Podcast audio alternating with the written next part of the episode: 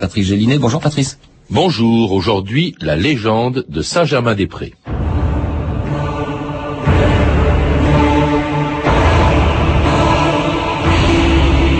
À Saint-Germain-des-Prés, on brûlait la chandelle. Il fallait vivre bien et vite, ce qui laisse des remords et quelques ruines. Michel Déon.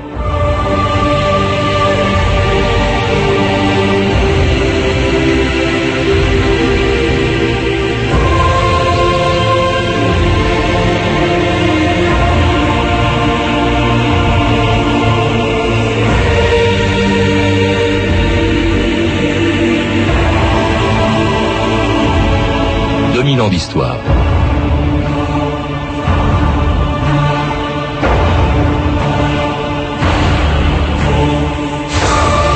En 1945, au lendemain d'une guerre qui les avait privés d'adolescence, ils avaient décidé de rattraper le temps perdu dans les caves et les cafés d'un quartier paisible de Paris.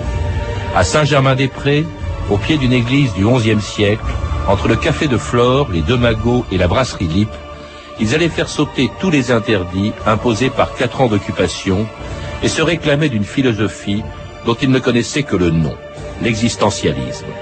Ils lisaient Sartre, Queneau, Prévert, Éluard ou Camus, écoutaient Claude Luther et Sidney Bechet, dansaient le bebop et s'appelaient Boris Vian, Jacques Laurent, Michel Déon, Daniel Gélin, Léo Ferré, Simone de Beauvoir ou Juliette Gréco, qui dans une cave de la rue Dauphine découvrait un jour par hasard l'endroit où tout a commencé. Je crois qu'il est inutile de décrire l'ambiance du tabou, c'est celle de la cave bien connue de Saint-Germain-des-Prés qui a en quelque sorte créé cette ambiance furieuse, ce milieu un petit peu au-dessous des niveaux normaux et que l'on appelle les caves existentialistes. Aujourd'hui, il s'agit plus d'une cave en fumée. C'est à peine si nous arrivons à y voir quelque chose parce que les projecteurs de la télévision française sont venus et créent une ambiance tout à fait particulière au milieu des nuages de fumée de tous les spectateurs, de toutes les spectatrices qui sont ici.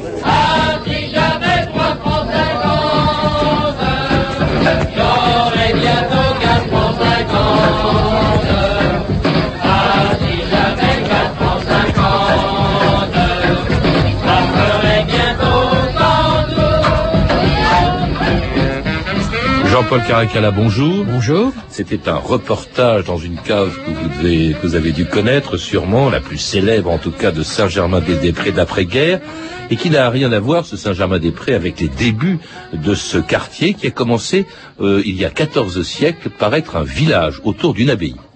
Et oui, parce que à la suite du siège de Saragosse, euh, Childebert, qui était le, le fils de Clovis, avait levé le siège à condition qu'on lui remette la tunique de Saint-Vincent.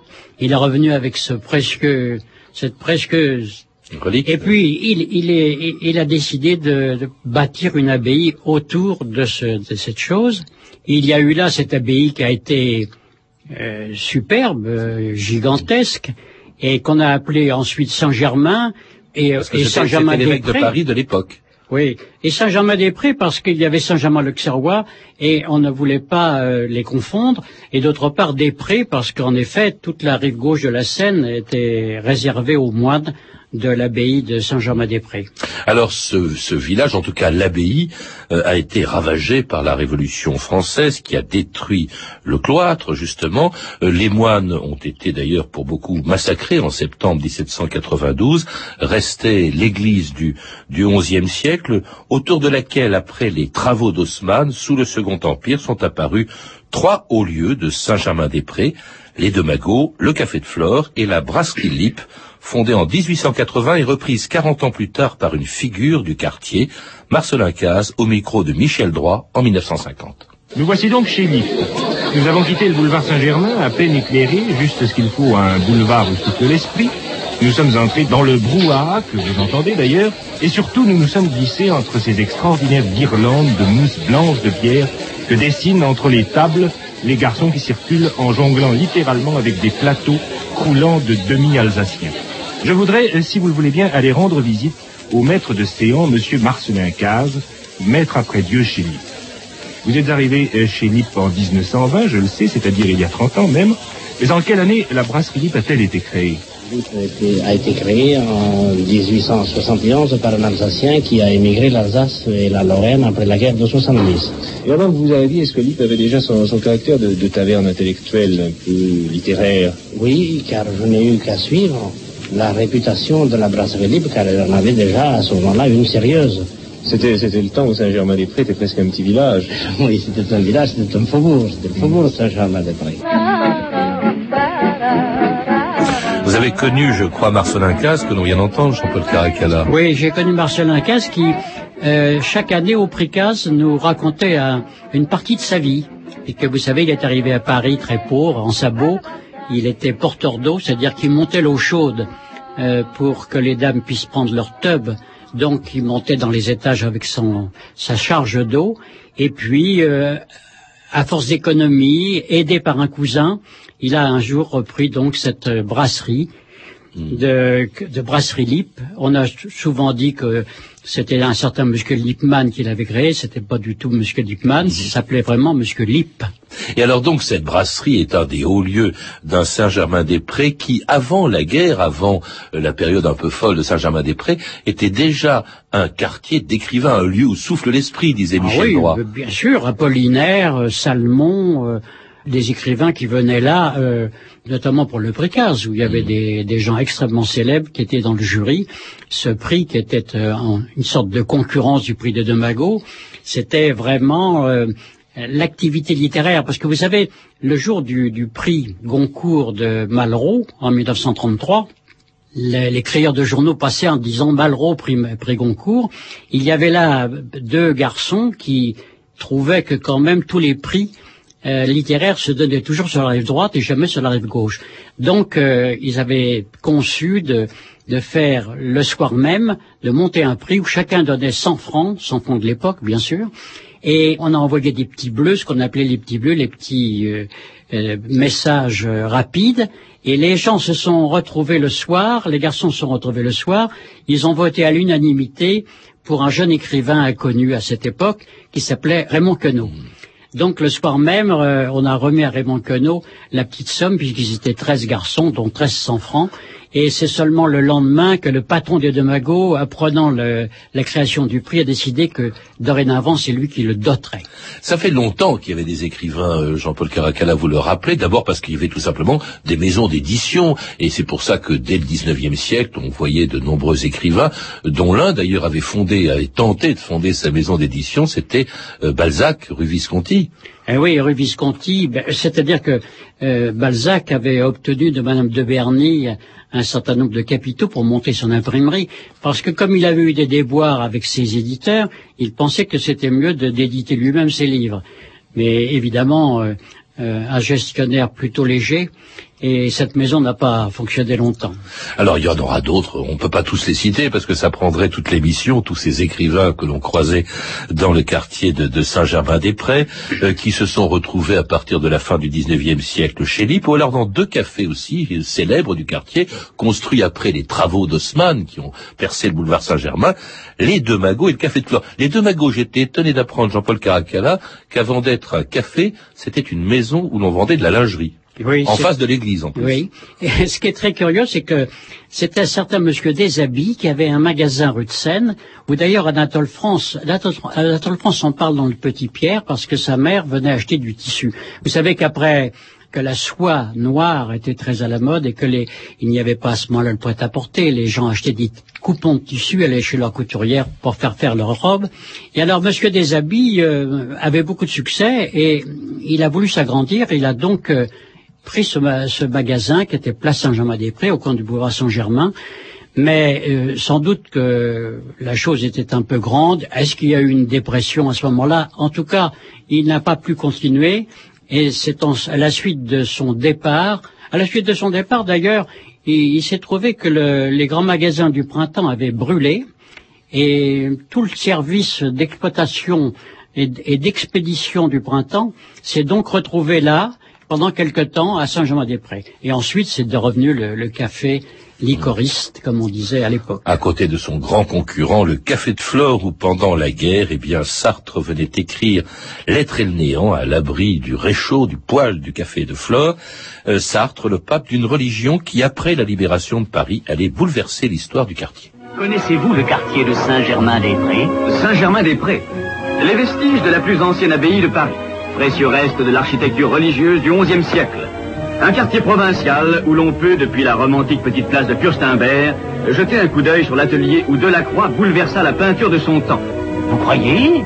Oh, vous savez, Saint-Germain a beaucoup changé entre-temps. Euh, le Flore, par exemple, un café Non, un temple, avec ses servantes et ses pontifes. D'ailleurs, l'exemple vient de haut de Gréco, la première vestale d'un culte dont Jean-Paul Sartre et Simone de Beauvoir ont peut-être involontairement déchaîné les manifestations qui se réclament de leur philosophie de l'existence. Ah oui, l'existentialisme. L'existentialisme Est-ce que vous en savez, vous autres? Ne vous fâchez pas. D'ailleurs, nous allons pénétrer ensemble dans les lieux où l'on sait.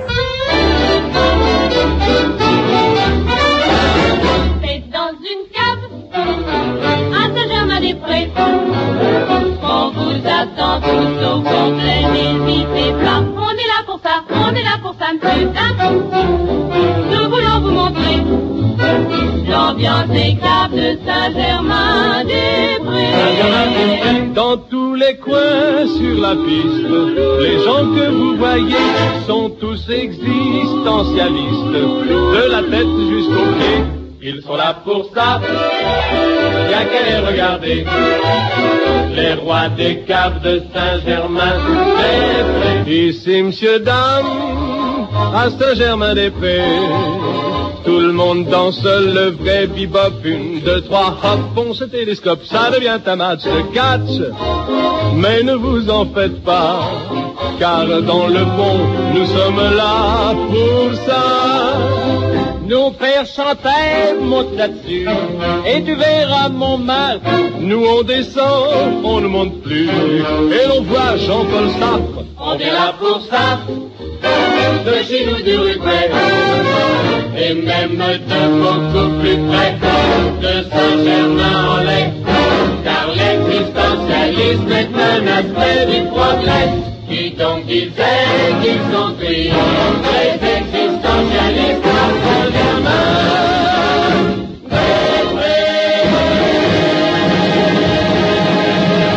Et c'était Jacques Elian et son orchestre en 1950 à Saint-Germain-des-Prés, alors quand les cafés, justement, quand l'histoire du quartier ne se faisait plus dans les cafés, mais dans les caves, à quoi correspondait, et notamment la plus célèbre dentelle, le tabou, cette, espèce de descente dans les caves par toute une jeunesse qui a complètement bouleversé l'histoire de Saint-Germain-des-Prés, Jean-Paul Oui, c'est assez curieux, puisque quand on pense que on avait beaucoup vécu dans les caves pendant les bombardements et qu'il a suffi que la paix arrive pour que tous ces jeunes gens aillent dans des caves. Je pense que ce qu'ils recherchaient surtout, c'était des lieux pas chers, accessibles, parce que déjà les cafés, tout ça coûtait extrêmement cher.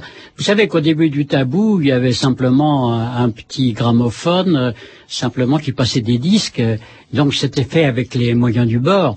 Et cette cave qui était voûtée, qui était le propriétaire ne voulait pas la louer, il pensait que la scène était proche et qu'on risquait d'avoir beaucoup d'humidité. Mais en fin de compte, euh, ces jeunes gens ont insisté, ils se sont donc installés. Et dans cette, dans cette cave qui a eu une vogue extraordinaire, il y a eu même des, des incidents. On se souvient déjà du directeur de la Monnaie de Paris qui, qui est venu et qui se sentait tellement à l'aise qu'il a tapé sur les fesses de Gréco, qui s'est retourné, pris un tabouret et lui a assommé sur la tête. Mmh. Et le lendemain, justement, le directeur de la, de la Monnaie de Paris avait rendez-vous avec le général de Gaulle, qui s'était donné de voir euh, son directeur avec. Mais il y avait, y a, les voisins étaient furieux aussi. Euh, par exemple, parce qu'évidemment, ils faisaient du bruit, ces jeunes. Et alors, il y a les gens de la rue Dauphine qui leur balançaient oui, des pots de chambre sur le crâne. Parce qu'en pleine nuit, on entend les portières claquer, on entend les, les, les, les jeunes chanter. Alors bon, on, verse les pots de chambre, on verse de l'eau. sur ces pauvres garçons qui, évidemment, ben, c'est 2 heures du matin, 3 heures du matin, il n'y a, a, pas d'heure.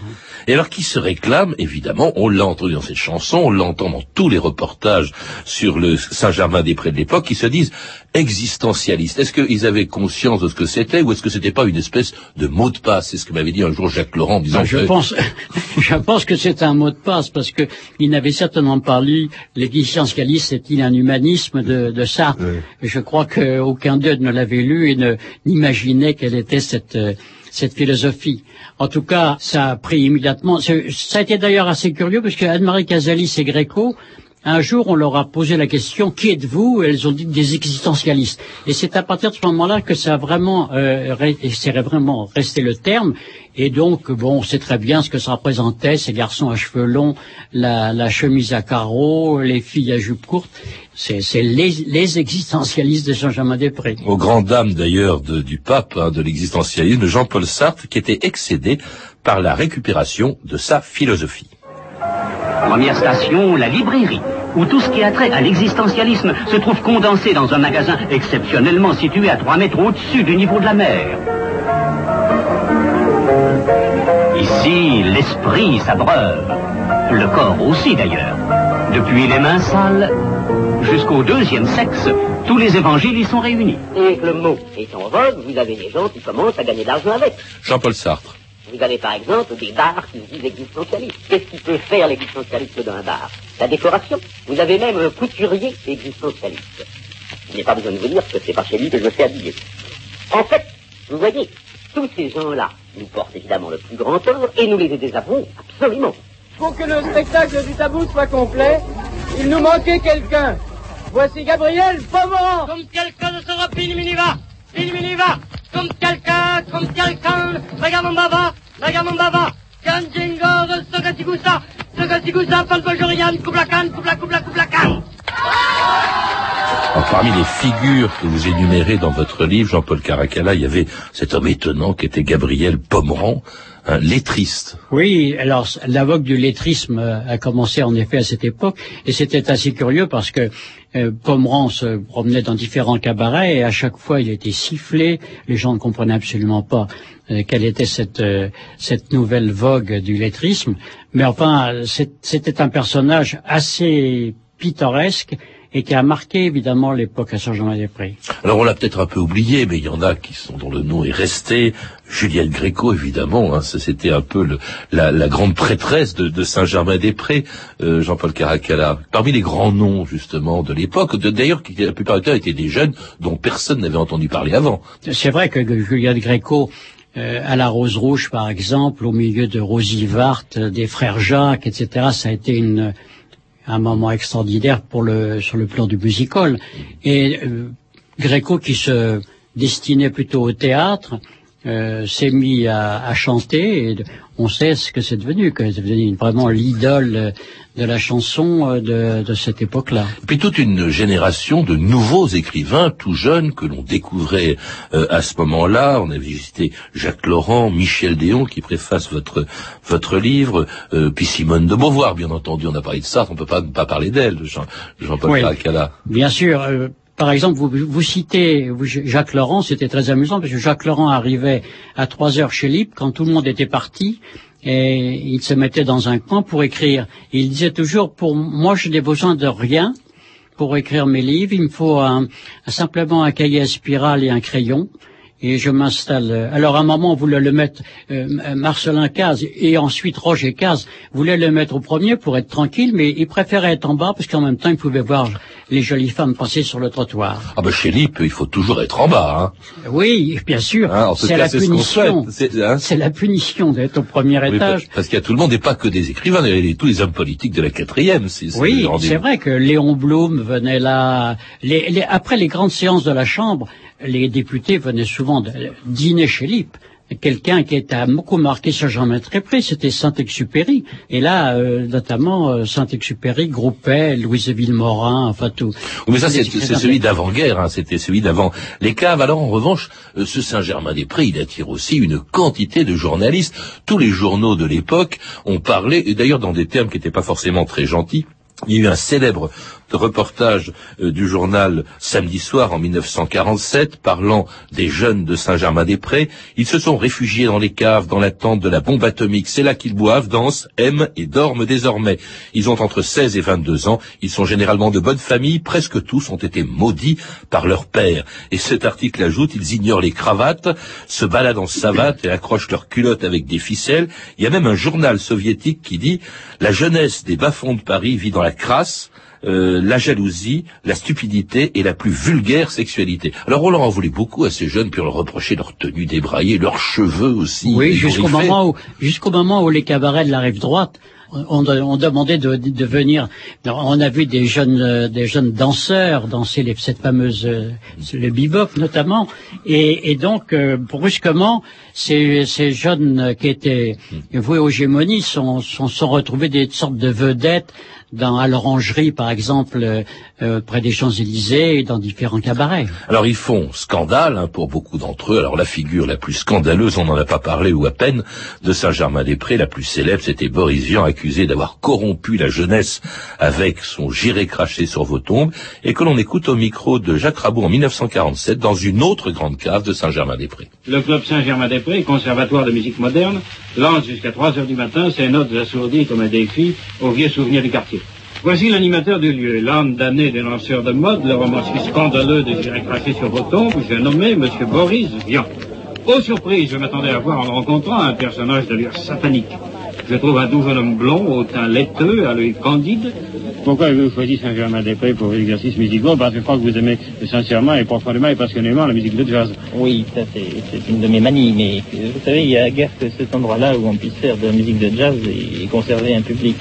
Il ne reste guère que Saint-Germain-des-Prés. Alors d'avoir le public que vous avez, vous dites tant mieux, tant pis, ou si ça vous est égal? Ah, moi je dis tant mieux, parce que c'est un public qui apprécie cette musique-là et qui revient après l'avoir entendue. C'est tout ce que nous lui demandons, c'est de pouvoir continuer le plus longtemps possible.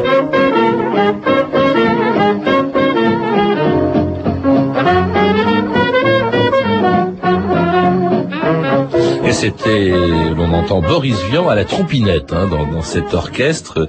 Euh, et alors, euh, Boris Vian qui est à l'origine du fait que Saint-Germain-d'après la guerre c'était aussi la capitale du jazz en fait. Absolument, parce que quand il s'est retrouvé rue Saint-Benoît, il a fait venir de- des États-Unis tous les grands jazzmen. Tout le monde a défilé là. Moi, je me souviens avoir d'ailleurs assisté à Pleyel à l'arrivée de Dizzy Gillespie.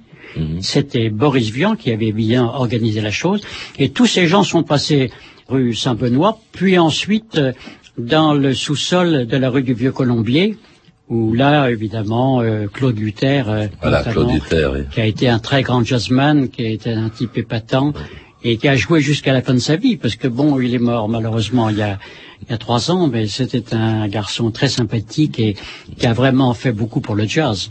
Et puis c'est là que viennent, si on peut dire en exil, des grands joueurs de jazz américains. Vous en avez cité un, mais il y avait aussi Sidney Bechet. Il y a, euh, Oui, Béchette venus. qui a joué beaucoup avec la- à la, à la cave de, du Vieux Colombier, parce que euh, Luther disait toujours que c'est lui, Sidney Bechet, qui leur avait appris une sorte de discipline, la façon de jouer, etc. Et il était extrêmement reconnaissant. Et puis alors il y a tous ces chanteurs qui ont débuté à Saint-Germain-des-Prés, dont personne ne connaissait le nom. Vous les citez, Aznavour, Léo Ferré, Brassens, qui, qui ont fait leur début à Saint-Germain-des-Prés.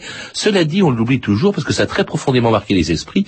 Mais Saint-Germain-des-Prés, ça a été très éphémère en réalité. Très vite, euh, ben, les, les gens du quartier euh, s'en, s'en détournent, y compris les jeunes, soit parce que euh, ils sont atteints par l'âge, parce que ça les amuse moins, euh, soit parce qu'ils en ont marre, ils se sentent chassés par les touristes. Jean-Paul Caracalla, car on vient en masse du monde entier pour voir ce qui se passe Eh à oui. Saint-Germain-des-Prés, en espérant voir Jean-Paul Sartre d'ailleurs, qui se cache. Il y a des autocars qui passent devant le, le Café des Deux Magots et devant le Flore, et, et on leur dit regardez bien, peut-être que vous allez apercevoir Jean-Paul Sartre.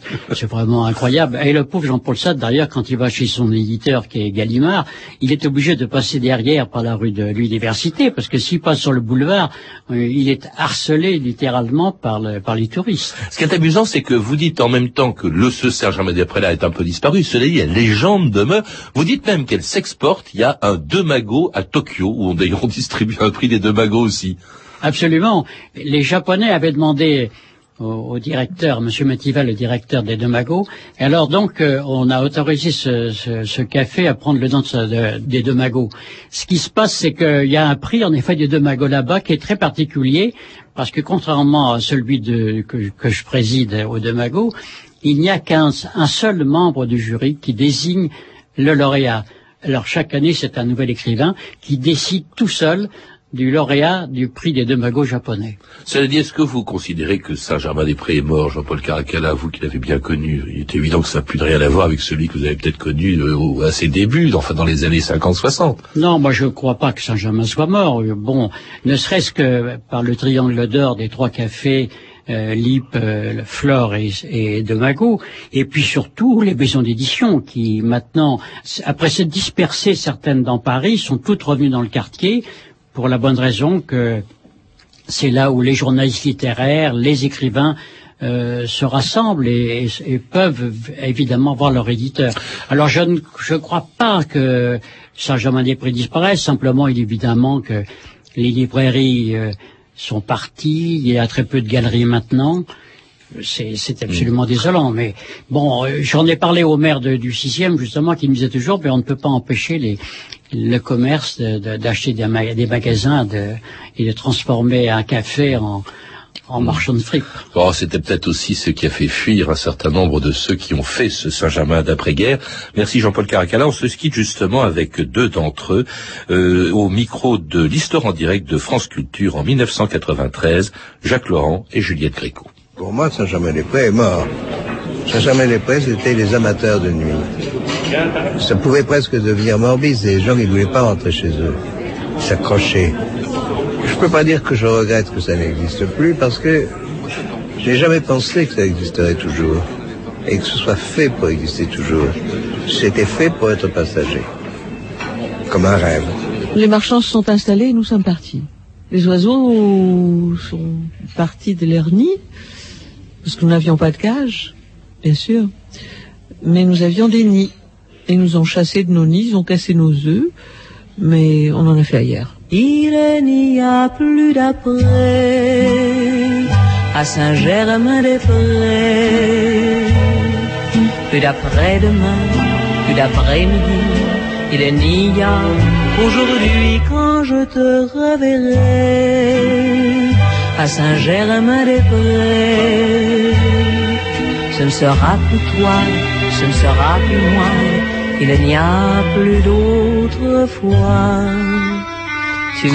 Je rappelle que mon invité Jean-Paul Caracalla est l'auteur de Saint-Germain-des-Prés, un livre préfacé par Michel Déon et publié aux éditions de la Table Ronde dans la collection La Petite Vermillon, qui paraît également en coffret avec euh, vos livres, Jean-Paul Caracalla, Montmartre, Montparnasse et sous le titre Paris. Vous avez pu entendre une archive pâtée de 1951, disponible en DVD aux éditions Montparnasse, ainsi que des extraits de l'émission L'Histoire en direct, diffusée sur France Culture en juillet 1993. Enfin, les chansons sont issues du coffret de trois disques compacts, Saint-Germain-des-Prés, Les riches heures de la rive gauche, publié aux éditions Frémaux et Associés. Mais tout de suite et jusqu'à vendredi, 2000 ans d'histoire vous propose de gagner Éphéméris, un livre coédité par France Inter, l'almanach de 2000 ans d'histoire avec 48 000 dates anniversaires collectées par Radio France sur CD-ROM. Pour gagner Éphéméris, il faut répondre à la question d'aujourd'hui, 3 décembre, où a eu lieu la première greffe de cœur humain réalisée le 3 décembre 1967 par le chirurgien Chris Barnard?